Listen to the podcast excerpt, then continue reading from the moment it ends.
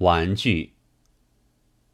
今年是儿童年，我记得的，所以时常看看造给儿童的玩具。马路旁边的洋货里挂着零星小物件，纸上标明是从法国运来的。但我在日本的玩具店看见一样的货色，只是价钱更便宜。在担子上，在小摊上，都卖着渐吹渐大的橡皮炮，上面打着一个印子，道“完全国货”。可见是中国自己制造的了。然而，日本孩子玩着的橡皮炮上也有同样的印子，那却应该是他们自己制造的。大公司里则有武器的玩具，指挥刀、机关枪、坦克车。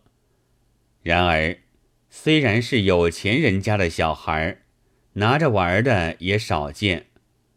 公园里面，外国孩子聚沙成为圆堆，横插上两条短树干，这明明是在创造铁甲炮车了。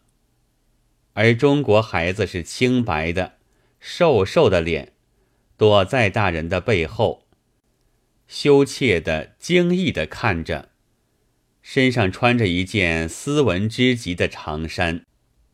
我们中国是。大人用的玩具多，姨太太鸦片枪、麻雀牌、毛毛雨、科学灵机、金刚法会，还有别的，忙个不了，没有功夫想到孩子身上去了。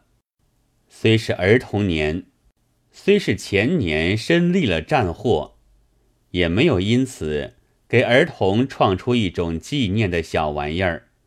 一切都是照样抄，然则明年不是儿童年了，那情形就可想。但是江北人却是制造玩具的天才，他们用两个长短不同的竹筒染成红绿，连作一排，桶内藏一个弹簧，旁边有一个把手，摇起来就咯咯的响，这就是机关枪。也是我所见的唯一的创作。我在租界边上买了一个，和孩子摇着在路上走。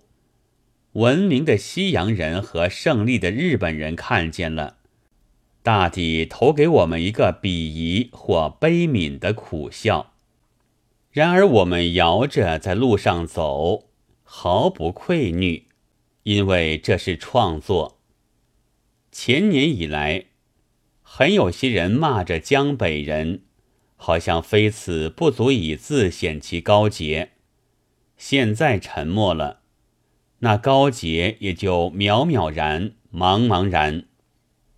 而江北人却创造了粗笨的机枪玩具，以坚强的自信和质朴的才能与文明的玩具争。他们。我以为是比从外国买了极新式的武器回来的人物更其值得赞颂的，虽然也许又有人会因此给我一个鄙夷或悲悯的冷笑。六月十一日。